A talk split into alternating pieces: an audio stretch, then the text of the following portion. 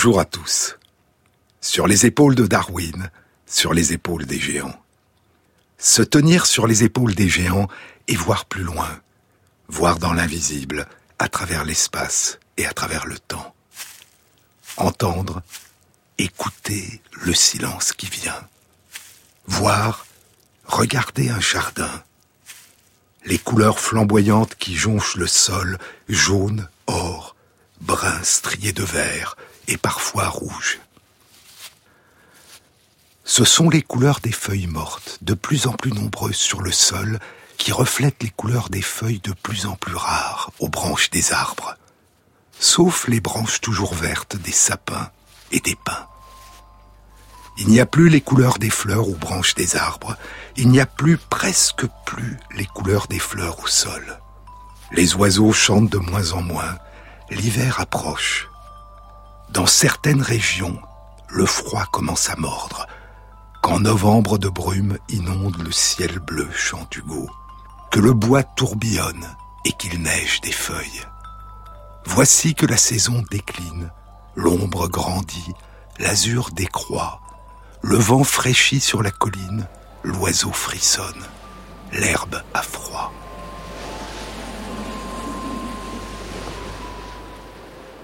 Dans certaines régions, il n'y a déjà plus, presque plus d'abeilles à miel dehors. Bientôt, les colonies de bourdons vont mourir. Et les seules survivantes, les reines bourdonnes fécondées, vont plonger dans leur long sommeil et hiberner en diapause dans le froid, dans leur tout petit nid, sous les herbes, dans la terre ou dans la souche d'un arbre. Durant les longs mois d'hiver, dans leur nid et dans leur ruche, les abeilles à miel commencent à former une grappe autour de leur reine.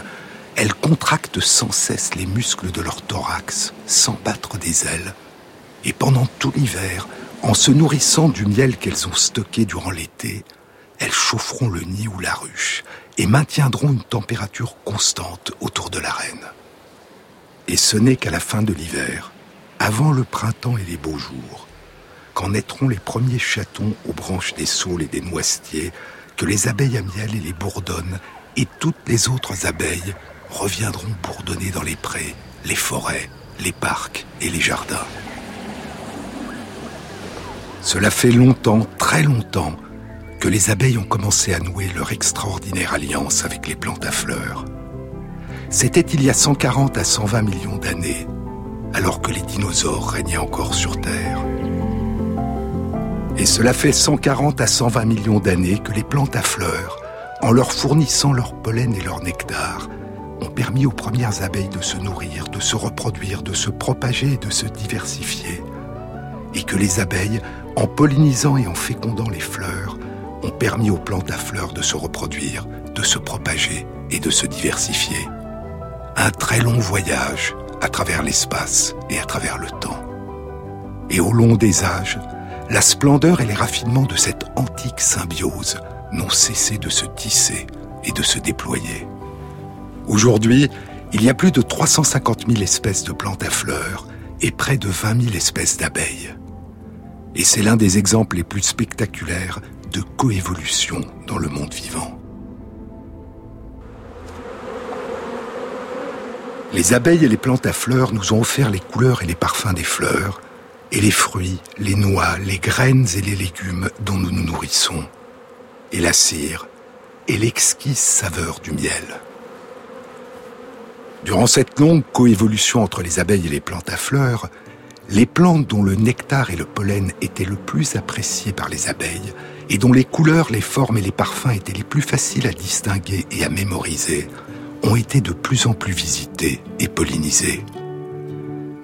Et de génération en génération, les butineuses ont favorisé la fécondité des plantes à fleurs chez qui survenaient par hasard des variations qui leur permettaient d'être plus appréciées et mieux reconnues par les abeilles.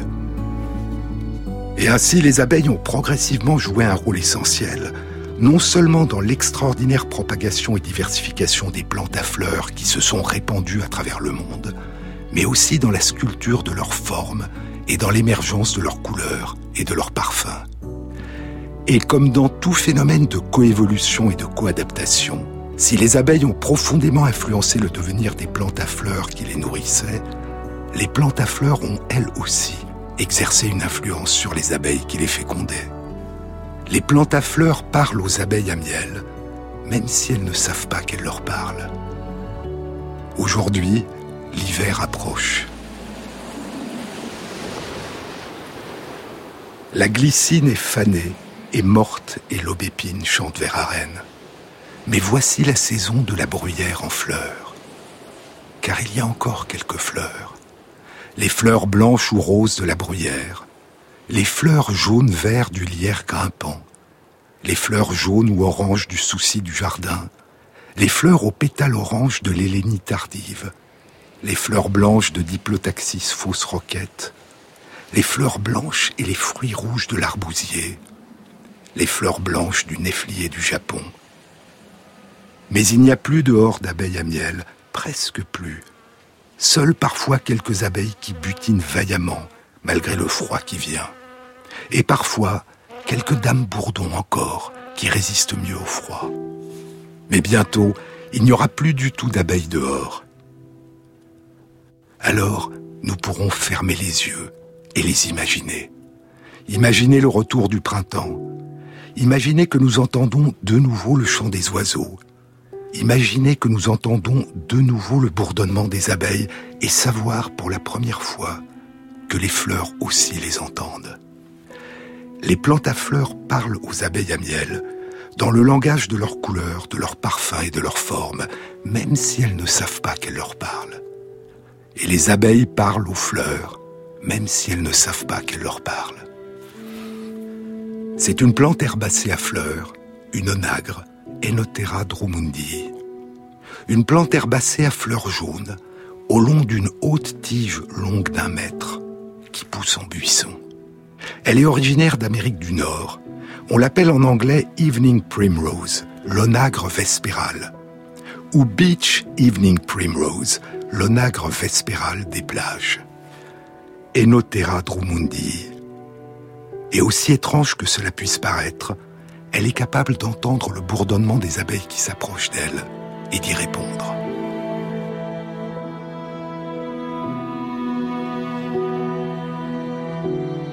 L'étude a été publiée en septembre 2019 dans Ecology Letters.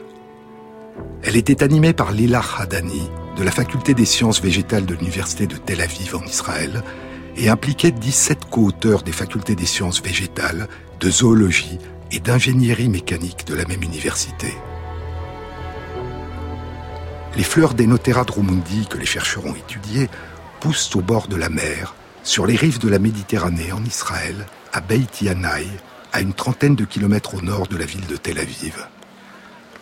Les fleurs de ces plantes, comme l'indique leur surnom onagre vespéral, s'ouvrent au crépuscule et se ferment au matin.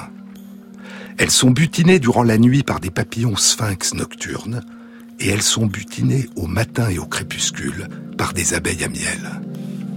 Les abeilles battent des ailes en contractant les muscles de leur exosquelette au niveau de leur thorax, et ces contractions et les battements de leurs ailes produisent un bourdonnement, des vibrations de l'air, des sons, qui se propagent avec un pic de fréquence de 250 à 500 Hz. Les battements des ailes des papillons de nuit, quant à eux, produisent des vibrations de l'air, des sons d'intensité plus faible et de fréquence plus basse, de l'ordre d'une centaine de Hertz. Des plantes Enothera drumundi, soit en plein air dans leur environnement naturel, sur les rives de la Méditerranée, soit cultivées dans le jardin botanique de l'université, soit cultivées dans une serre, ont été exposées durant une trentaine de secondes à la diffusion par haut-parleur d'un enregistrement du bourdonnement produit par le vol d'une abeille à miel, Apis mellifera. L'abeille en train de voler avait été enregistrée à une distance de 10 cm, la distance moyenne à laquelle elle vole autour d'une fleur avant de s'y poser, et l'intensité du son diffusé était du même ordre que l'intensité du son qui avait été enregistré. Et trois minutes après la diffusion de l'enregistrement, le contenu en sucre du nectar de la fleur avait augmenté de 20%. Le volume total du nectar était inchangé, c'était la quantité totale de sucre présent dans le nectar qui avait augmenté. et la diffusion de l'enregistrement d'un vol de papillons de nuit provoquait chez la fleur la même réponse. Les chercheurs ont ensuite exposé les fleurs à des enregistrements de sons de synthèse d'une intensité et d'une fréquence semblable à celle d'un son d'une abeille en train de voler, une fréquence qui variait entre 50 et 1000 Hertz, et la réponse des fleurs a été la même. En revanche, en présence de silence, ou lors de la diffusion d'un son de haute fréquence de l'ordre de 35 000 Hertz, ou de très haute fréquence de l'ordre de 160 000 Hertz, les fleurs n'ont pas modifié la teneur en sucre de leur nectar. Lorsque les fleurs, uniquement les fleurs, mais ni la tige ni les feuilles de la plante, lorsque les fleurs ont été mises sous cloche, dans des cloches de verre insonorisées qui ne laissent passer aucun son, les fleurs n'ont pas modifié la teneur en sucre de leur nectar lorsque l'enregistrement du bourdonnement a été diffusé à l'extérieur de la cloche. Les fleurs d'Enotera drumundi répondent donc à la présence de sons, les sons des battements d'ailes de leurs pollinisateurs. Elles entendent, mais comment? Les fleurs auraient-elles des oreilles? Mais d'abord, nous-mêmes, comment entendons-nous? Comment traduisons-nous en sons les vibrations de l'air qui nous parviennent? Une abeille est en train de voler. Ses muscles font vibrer son thorax qui fait vibrer ses ailes qui battent l'air entre 200 fois et 500 fois par seconde, beaucoup trop vite pour que nos yeux distinguent ces battements d'ailes. Et ces vibrations se propagent dans l'air environnant, l'air vibre, et ces vibrations, cette onde sonore d'une fréquence basse de 200 à 500 Hz, se propage à travers l'air sous la forme de variations de pression, sous la forme d'une vague d'une onde qui se déplace tout autour de sa source, dans toutes les directions, jusqu'à nous. Et le phénomène, la vague, les oscillations de l'onde se répètent 200 à 500 fois par seconde. Et ce train d'ondes sonores, quelle que soit sa fréquence, se déplace à la vitesse de 343 mètres par seconde quand la température ambiante est de 20 degrés Celsius. Cette vibration de l'air cette onde sonore d'une fréquence grave de 200 à 500 Hz vient d'atteindre nos oreilles. Elle se propage dans le conduit auditif externe et fait vibrer notre tympan. Cette vibration se transmet aux osselets, le marteau, l'enclume, l'étrier, puis dans l'oreille interne, dans la cochlée, elle se transmet à un fluide, l'endolymphe, qui va faire vibrer à leur tour certaines des milliers de cellules ciliées de la cochlée selon la fréquence de l'onde sonore qui leur parvient.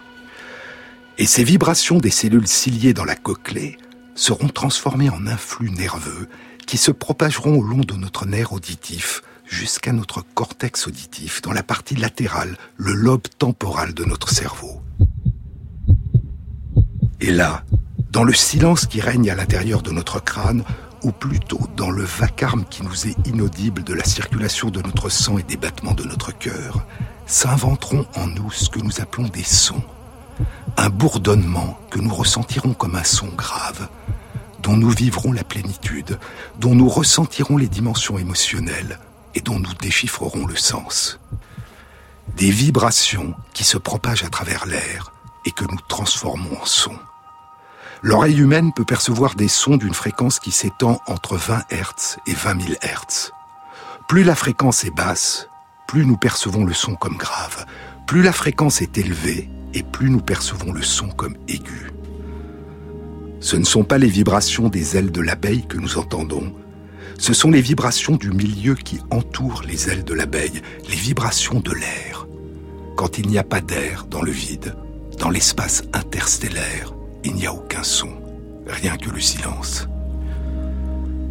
Quand les ailes de l'abeille font vibrer l'air qui nous entoure, les cellules ciliées dans notre cochlée se mettent à leur tour à vibrer. Ce sont leurs vibrations en nous que transmet notre nerf auditif et que notre cerveau transforme en son.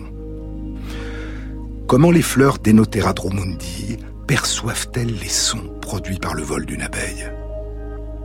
Lila Hadani et ses collègues ont utilisé un vibromètre laser qui permet de détecter et de mesurer les vibrations d'une surface sans la toucher sans contact avec cette surface. Et ils ont découvert qu'en réponse à la diffusion d'un enregistrement du vol d'une abeille, les pétales de la fleur se mettent à vibrer à une fréquence de 200 à 500 Hz, une fréquence semblable à celle des sons produits par les vibrations des ailes d'une abeille.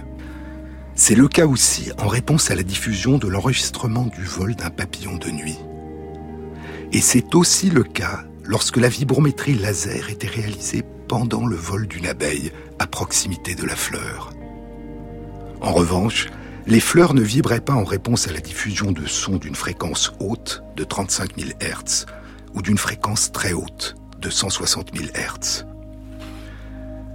À partir de la taille de la fleur d'Enotera dromundi, 6 cm de long environ, et à partir de la taille de la fleur d'Enotera dromundi, de l'épaisseur de ses pétales et de la densité des tissus qui les composent, les chercheurs ont estimé la fréquence de résonance de ces fleurs, leur fréquence optimale de vibration, qui est du même ordre que la fréquence de vibration du bourdonnement des abeilles, entre 100 et 500 Hz. Et ainsi, les fleurs d'Enotera dromundi répondent au son, aux vibrations de l'air produit par le vol de l'abeille, comme nous y répondons en entrant en résonance. France Inter, sur les épaules de Darwin. Dis-moi que tu penses. Je veux que tu me dises. Comment tu penses?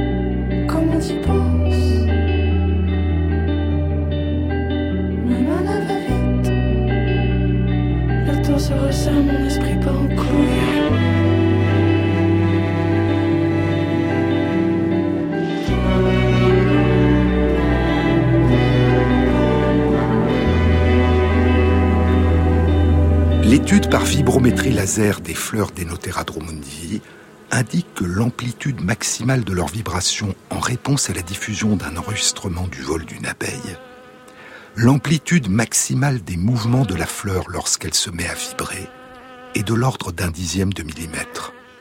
Et la présence de pétales intacts est nécessaire à la vibration de la fleur, ce qui suggère soit que ce sont les pétales qui répondent en vibrant, soit qu'ils sont nécessaires pour amplifier les vibrations auxquelles répond la fleur. Et ainsi, leurs pétales seraient pour les fleurs l'équivalent d'oreilles externes. Ce serait comme si les pétales entendaient. Ils se mettent à vibrer en réponse aux vibrations de l'air provoquées par les battements d'ailes de leurs insectes pollinisateurs. Et ces vibrations des pétales pourraient être captées par des mécanorécepteurs sensibles aux mouvements et aux déformations qui sont présents dans de très nombreuses plantes, et ces mécanorécepteurs induiraient alors rapidement dans la fleur l'augmentation de la concentration du sucre dans le nectar. Cette étude révèle pour la première fois que des fleurs sont capables de percevoir des sons et d'y répondre rapidement.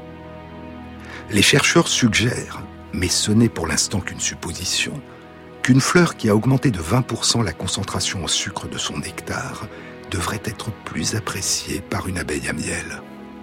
Et si tel est le cas, l'abeille pourrait être temporairement fidélisée pour ce type de fleurs et y revenir plus souvent et manifester ce que les jardiniers ont appelé un comportement de constance florale des abeilles qui favoriserait la pollinisation et la propagation de ces fleurs. Lilar Hadani et ses collègues ont montré en filmant les fleurs qu'une abeille ne demeurait en moyenne qu'une trentaine de secondes à proximité d'une fleur. Mais la réponse de la fleur au bourdonnement de l'abeille l'augmentation de concentration en sucre de son nectar ne se produit qu'au bout de trois minutes, trop lentement pour que l'abeille dont la fleur a entendu le vol puisse en profiter. Mais il peut y avoir jusqu'à une douzaine de fleurs d'Enotera drumundi sur un même buisson. Et si toutes les fleurs ont répondu au bourdonnement de l'abeille, et que l'abeille butine le buisson de fleur en fleur, après que l'abeille a butiné cinq à six fleurs, les fleurs suivantes auront eu le temps d'enrichir en sucre leur nectar. Et il y a plus. En filmant les fleurs, les chercheurs ont découvert que lorsqu'une abeille a volé à proximité d'une fleur, la probabilité qu'une autre abeille survienne dans les six minutes qui suivent est neuf fois plus grande que si aucune abeille n'était passée auparavant. Autrement dit, les pollinisateurs ont tendance à venir en vague dans un même lieu, à visiter les mêmes endroits aux mêmes périodes, et si la fleur a augmenté la concentration de sucre dans son nectar après le passage d'une première abeille, il y a une probabilité importante pour qu'une autre abeille puisse en bénéficier.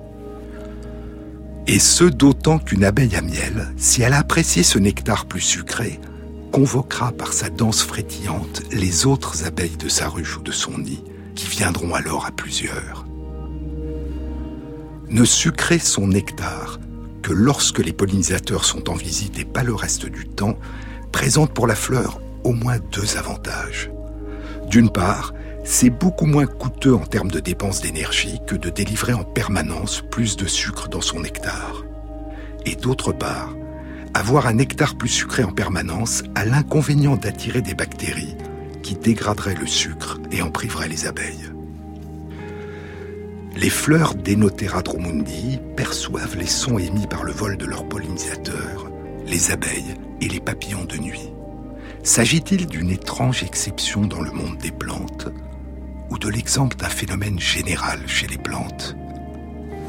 S'il s'agit d'un phénomène général, alors c'est un nouvel univers jusque-là inconnu de relations entre les plantes à fleurs et les animaux qui les pollinisent qui s'ouvre. Un nouvel univers qui soudain s'ouvre à l'émerveillement et à la recherche. La fréquence de résonance de chaque fleur dépend de sa taille, de sa forme, de la densité de ses tissus. Et les chercheurs suggèrent qu'il est possible que ces paramètres aient été sélectionnés de génération en génération chez différentes espèces de plantes à fleurs en fonction de la nature des animaux qui les pollinisaient. 85% des plantes à fleurs dans le monde sont pollinisés par des animaux, par des insectes, des abeilles, et il y a en plus des abeilles à miel, Apis mellifera et des bourdons, près de 20 000 autres espèces d'abeilles dans le monde.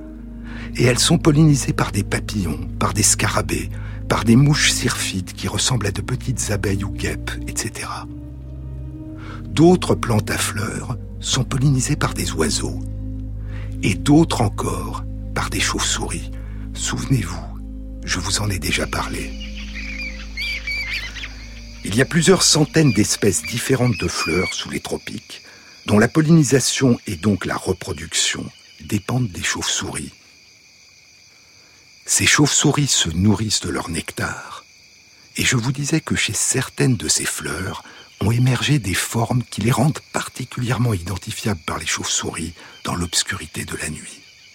Certains pétales de la fleur ou certaines feuilles de la plante ont une forme en trois dimensions qui les rendent particulièrement repérables par les chauves-souris. Ces pétales et ces feuilles sont l'équivalent de petits miroirs sonores qui renvoient les ultrasons dans la direction même d'où ils ont été émis. Un écho très particulier qui constitue pour la chauve-souris une signature sonore qui le distingue des autres. Mais ce que suggèrent Lila Hadani et ses collègues, c'est que ces plantes pourraient aussi peut-être non seulement se faire entendre par les chauves-souris, mais aussi les entendre, répondre aux ultrasons de leurs pollinisateurs, vibrer en résonance avec ces ultrasons et modifier la récompense qu'elles fournissent aux chauves-souris qui viennent les polliniser.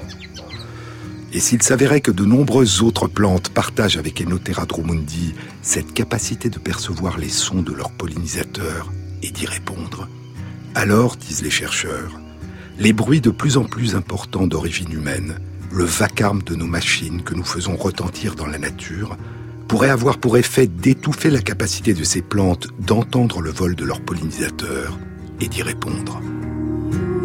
Oh,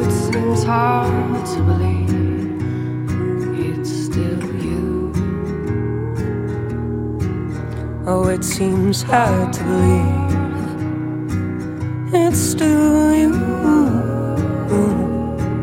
I'm talking about, yes, wherever I start, I end up with you. And I know for a fact, it's got little to do with the stranger I see. It's just that I miss who I used to be. So I walk away and pretend it's not you mm, that I'm running from. Just when I think that I'm free, I bump into you.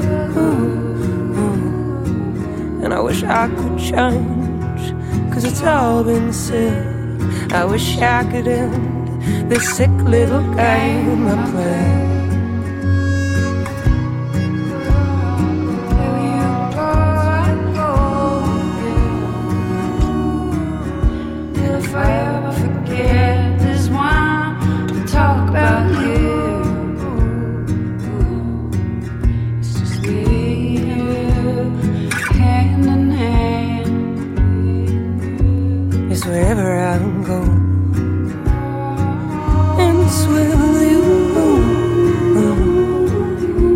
If I ever forget, there's one to talk about you. And whatever they say, whatever you do, my love will remain exactly the same for you. It's right to the end. It's just me and you, hand. It's just me and you, and I know for a fact it's got little to do with the stranger I see. It's just that I miss who I used to be. Oh, it seems hard to believe it's still you. I'm talking about, yes, wherever I start, I end up with Yes, wherever I start, I end up with you. Yes, wherever I start, I end up with you. Jean-Claude Amezen sur France Inter. Darwin était fasciné par la diversité et les raffinements des phénomènes de coadaptation entre les plantes à fleurs et les insectes qui les pollinisent. Et Darwin avait consacré un livre à l'extraordinaire évolution des coadaptations entre les orchidées et les insectes qui les pollinisent. Certaines orchidées ont développé un étrange mimétisme qui joue sur le thème de la séduction. Elles attirent à elles des messieurs insectes en leur donnant l'illusion de la présence d'une compagne dans la fleur. Ces orchidées, qui n'offrent pas de nectar en récompense à leurs visiteurs, émettent un parfum qui ressemble aux phéromones sexuels émises par les dames de l'espèce pollinisatrice. Et chez certaines de ces fleurs, leur label ou lèvre inférieure ressemble tellement à une dame guêpe que les messieurs guêpes viennent dans la fleur pour s'unir à elle. Puis, frustrés de constater leur méprise, ils repartent aussitôt chargés de pollen vers une fleur voisine qui leur présente aussi une fausse dame guêpe et ils fécondent ainsi de fleur en fleur ces orchidées. Les plantes parlent à leurs insectes pollinisateurs, même si elles ne savent pas qu'elles leur parlent. Et sur ce thème ancestral de l'attraction des pollinisateurs, d'autres variations plus subtiles et moins visibles ont émergé et se sont propagées de génération en génération chez de nombreuses fleurs, avec pour effet de favoriser l'attraction et la fidélité des insectes qui les pollinisent.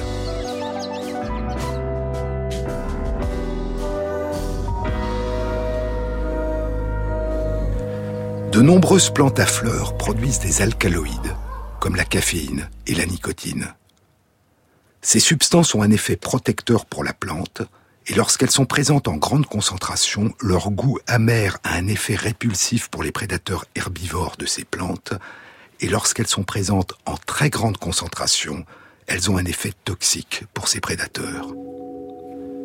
En 2013, une étude publiée dans Science révélait un tout autre effet d'un alcaloïde produit par certaines plantes à fleurs. L'étude était animée par Geraldine Wright de l'université de Newcastle, aujourd'hui à l'université d'Oxford, en Angleterre. Les plantes à fleurs étudiées étaient des agrumes et des caféiers, et ces plantes produisent de la caféine.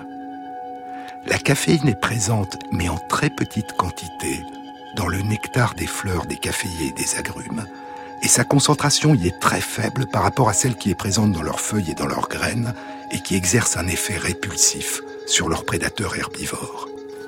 Dans le nectar des fleurs de caféier, la concentration de caféine est 500 fois plus faible que dans ces graines, à partir desquelles nous produisons cette boisson stimulante que nous appelons le café. La présence de caféine dans le nectar des fleurs pourrait-elle avoir un effet sur le comportement des abeilles à miel qui les butinent C'est la question qu'avaient posée les chercheurs. Ils ont fait en sorte que les butineuses apprennent qu'un parfum particulier de fleurs était associé à une récompense d'eau sucrée. Dans certains cas, les chercheurs avaient ajouté dans l'eau sucrée de la caféine, à la même concentration que celle qui est présente dans le nectar des fleurs des caféiers et des agrumes. Puis, une fois que les butineuses avaient réalisé leur apprentissage, elles ont été exposées soit le lendemain, soit deux jours plus tard, soit trois jours plus tard, à différents parfums de fleurs. Soit le parfum de la fleur qui avait été associé à l'eau sucrée durant l'apprentissage, soit des parfums d'autres fleurs.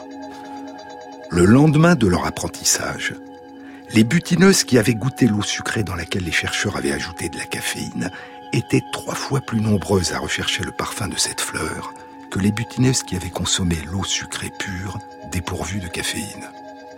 Et trois jours après leur apprentissage, les butineuses qui avaient consommé l'eau sucrée assaisonnée de caféine étaient encore deux fois plus nombreuses à rechercher le parfum de la fleur que celles qui avaient goûté à l'eau sucrée non caféinée. Cet effet n'était observé que lorsque les chercheurs ajoutaient au nectar les faibles concentrations de caféine qui sont naturellement présentes dans le nectar des fleurs des caféiers et des agrumes. En revanche, quand de fortes concentrations de caféine étaient ajoutées à l'eau sucrée, cette boisson entraînait une réaction de répulsion chez les butineuses. Ainsi, la quantité de caféine qui est présente dans le nectar des fleurs des caféiers et des agrumes stimule la mémoire de l'abeille à miel sans donner au nectar un goût désagréable. Et ce nectar légèrement caféiné donne à la butineuse l'envie de revenir. Il inscrit plus profondément en elle le souvenir du parfum de la variété de fleurs qu'elle vient de butiner. Et elle y reviendra. À qualité de nectar égale, elle aura tendance à préférer ces fleurs à d'autres, et donc à féconder ces fleurs plutôt que d'autres. Les abeilles à miel perçoivent les goûts et les parfums avec leurs antennes. Et les influx nerveux qui naissent dans leurs antennes gagnent leur cerveau. Le cerveau des abeilles est très différent du nôtre. Les derniers ancêtres communs aux abeilles et aux mammifères d'aujourd'hui vivaient à une période comprise entre il y a 600 à 400 millions d'années. Et la portion du cerveau des abeilles qui semble jouer un rôle majeur dans leur mémoire olfactive est une région qu'on a appelée les corps pédonculés. Une région qui reçoit et intègre des influx nerveux qui proviennent de plusieurs modalités de perception différentes. Dans ces corps pédonculés, plus de 350 000 cellules nerveuses particulières, appelées cellules de Kenyon, joueraient un rôle semblable à celui que joue dans notre cerveau une petite région, l'hippocampe, qui nous permet d'inscrire nos souvenirs récents dans notre mémoire durable, dans notre mémoire à long terme. Et les chercheurs ont découvert que les faibles concentrations de caféine qui inscrivaient plus profondément dans la mémoire des butineuses le souvenir du parfum d'une fleur ces faibles concentrations de caféine stimulaient les cellules de Kenyon dans leur cerveau. Et ainsi, la petite stimulation cérébrale offerte aux butineuses par les fleurs des caféiers et des agrumes inscrira plus profondément et plus durablement dans leur mémoire le parfum et peut-être aussi les couleurs et les formes des fleurs dont elles viennent de récolter le nectar. Se souviendront-elles simplement mieux du parfum? Ou auront-elles aussi une plus grande envie de revenir à la fleur et d'y reprendre une petite dose de caféine? Pourrait-il s'agir d'une forme d'addiction?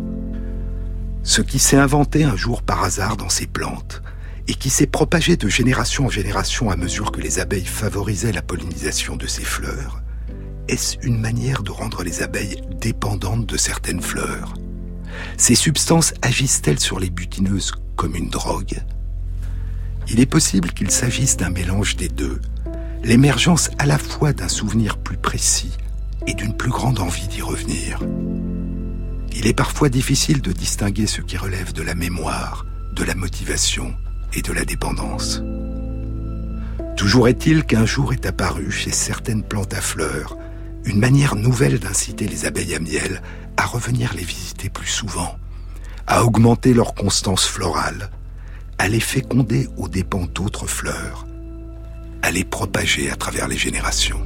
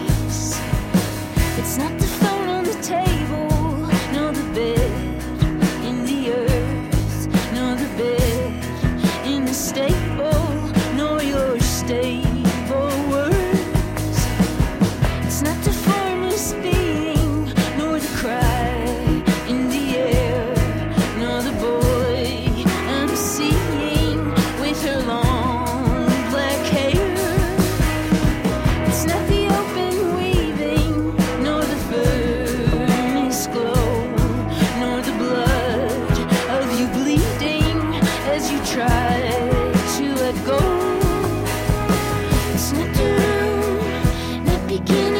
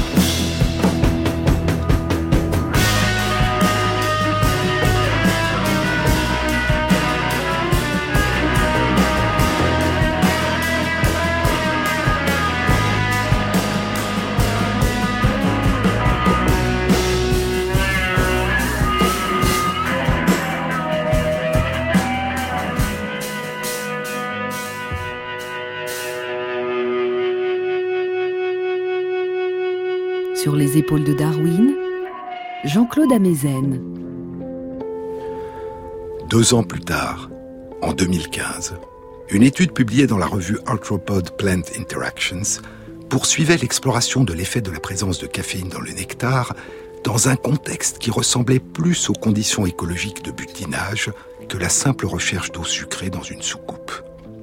L'étude était animée par James Thompson de l'Université de Toronto au Canada. Elle était réalisée non pas chez des abeilles à miel, Apis mellifera, mais chez leurs cousines, ces autres grandes pollinisatrices à la vie sociale plus rudimentaire, les abeilles Bombus terrestris, qu'on appelle les bourdons.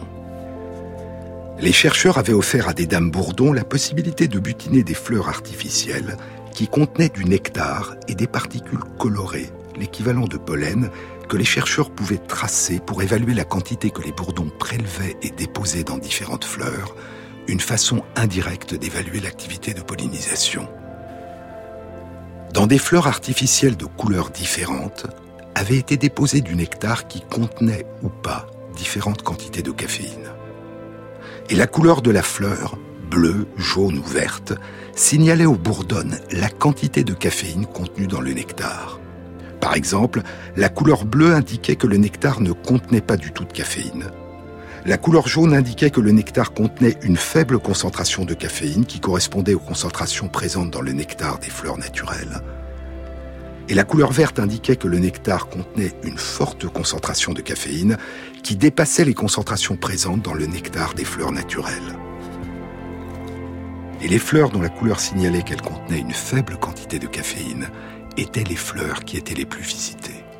Et ceci indépendamment de la couleur utilisée pour les distinguer des autres, qu'elle soit bleue, jaune ou verte.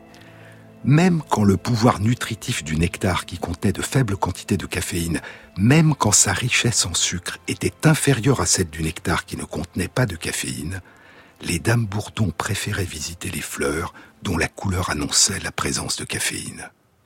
Et ainsi, ces résultats confirmaient l'existence chez les bourdons de cet effet sur la mémoire des faibles concentrations de caféine qui avaient été initialement identifiées chez les abeilles à miel. Je vous disais tout à l'heure que parmi les alcaloïdes que produisent de nombreuses plantes à fleurs, il y a non seulement la caféine, mais aussi la nicotine. Et en 2017, deux ans après l'étude qui explorait l'effet de la caféine sur la mémoire des dames bourdons, une étude animée par David Baraki et Lars Schitka de l'université Queen Mary à Londres était publiée dans Science Advances. Les chercheurs avaient offert aux dames bourdons la possibilité de butiner des fleurs artificielles de couleurs différentes qui contenaient soit une solution de sucrose dépourvue de nicotine, soit une solution de sucrose enrichie en nicotine à trois concentrations différentes. Deux concentrations qui correspondaient aux concentrations présentes dans le nectar des fleurs naturelles et une troisième qui dépassait nettement les concentrations présentes dans le nectar des fleurs naturelles.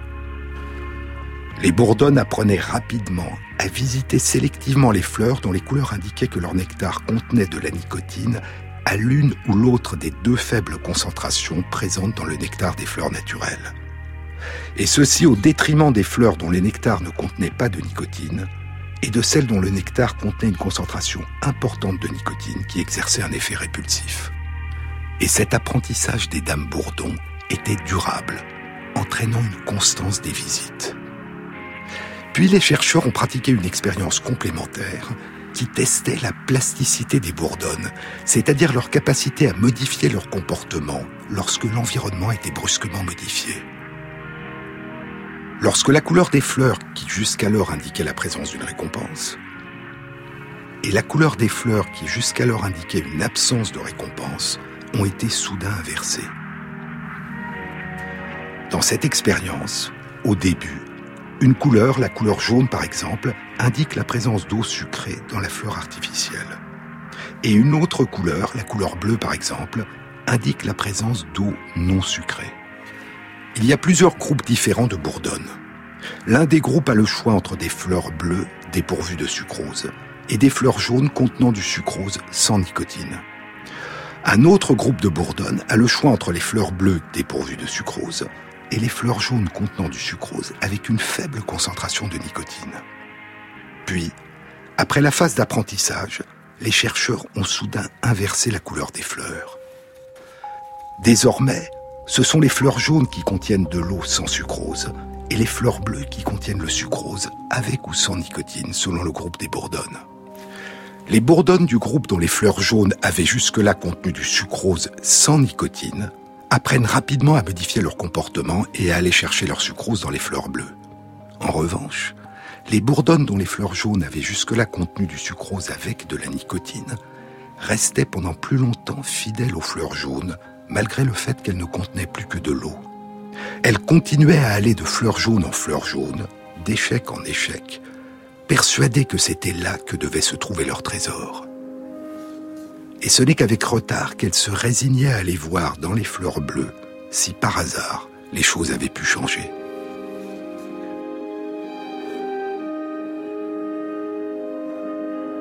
Ainsi, la meilleure mémorisation, la plus grande fidélité à une couleur de fleur qu'avait induite la présence de nicotine dans le nectar, avait pour conséquence une plus grande difficulté à rompre avec cette fidélité. L'empreinte de l'association entre une couleur de la fleur et la récompense, que la nicotine avait plus profondément ancrée dans la mémoire, rendait plus difficile l'adaptation à la nouveauté et l'apprentissage d'une nouvelle association entre une nouvelle couleur et la récompense. La constance accrue de l'abeille, sa fidélité au souvenir, sa motivation, sa dépendance avaient pour prix à payer une diminution de la réactivité à un changement de l'environnement. Trop se fier à sa mémoire, être trop fidèle à ses souvenirs, c'est trop se fier au passé et devenir aveugle un temps du moins à ce qui dans le présent a changé. Mais comme la quasi-totalité des comportements des bourdonnes et des abeilles à miel qui ont été explorés à ce jour, ce qui est vrai pour l'immense majorité d'entre elles ne l'est pas pour toutes. Il y a une diversité de comportements et une variabilité individuelle dans les colonies, et un petit pourcentage des dames bourdons exposées à la nicotine se sont adaptées au changement de couleur des fleurs gratifiantes aussi vite que les dames bourdons qui n'avaient pas été exposées à la nicotine. Et l'étude, en séparant les groupes de dames bourdons pour mieux analyser leur comportement, n'explorait pas une des dimensions importantes de la vie des bourdonnes et des abeilles à miel, leur vie sociale. C'est-à-dire l'effet possible des voisines qui n'ont pas été exposées à la nicotine sur la vitesse d'adaptation au changement de celles qui ont été exposées à la nicotine. Car les informations sociales apportées par les autres que ce soit chez les abeilles à miel par la danse frétillante ou chez les bourdonnes par l'imitation du comportement des voisines, exercent souvent une influence plus importante sur leur comportement que les informations que leur a procurées leur expérience personnelle. Car les informations sociales apportées par les autres, que ce soit chez les abeilles à miel par la danse frétillante ou chez les bourdonnes par l'imitation du comportement des voisines, exercent souvent une influence plus importante sur leur comportement que les informations que leur a procurées leur expérience personnelle. Et les informations sociales apportées par les autres sont probablement un moyen efficace d'accélérer la rupture d'une trop grande dépendance et d'une trop grande fidélité aux souvenirs de certaines fleurs, et de modifier rapidement le comportement lorsque l'environnement a changé. Car si les fleurs parlent aux abeilles, même sans le savoir, les abeilles aussi parlent aux abeilles. Et comme nous l'avons appris depuis peu, les abeilles parlent aussi aux fleurs, même si elles ne savent pas que les fleurs les entendent, ou plutôt, même si nous ne savons pas si elles savent que les fleurs les entendent.